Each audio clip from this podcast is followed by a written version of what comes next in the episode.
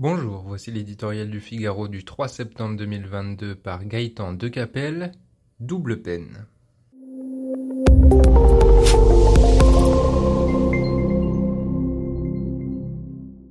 Ce sont des questions que l'on pensait ne jamais avoir à se poser un jour. Aura-t-on de l'électricité à Noël? Pourra-t-on se chauffer correctement cet hiver? Les entreprises seront-elles en mesure de faire tourner leurs usines? Il y a peu encore, nous disposions avec le nucléaire d'une énergie abondante et bon marché, peu carbonée de surcroît. Une combinaison miraculeuse réconciliant intérêt économique et préoccupations environnementales.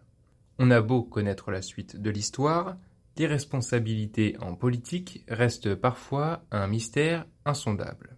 Comment, sous la pression d'une bruyante minorité idéologisée, et moyennant de petits accords politiques sans lendemain avec des personnalités aussi considérables que Cécile Duflot, François Hollande a-t-il pu décider de troquer l'atome contre du vent?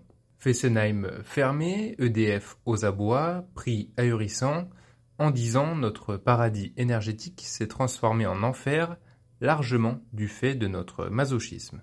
Nous payons aujourd'hui la facture de cette inconséquence.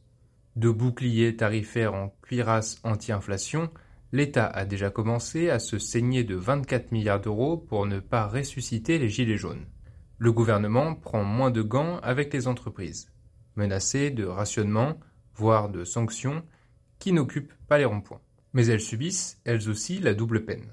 Des prix insoutenables sur fond de risque de pénurie. De leur capacité à absorber le choc dépend la croissance, l'emploi et les finances publiques. L'enjeu pour notre économie vaut davantage qu'une polémique étriquée sur les super-profits.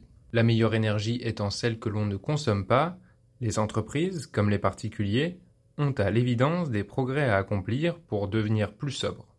Dans leur propre intérêt, elles s'y astreignent déjà largement pour accroître leur compétitivité. De même prennent-elles leurs dispositions pour passer l'hiver au mieux? La France étant la France, la tentation est grande d'apposer une nouvelle couche de réglementation pour imposer la marche à suivre. C'est tout sauf ce dont elles ont besoin.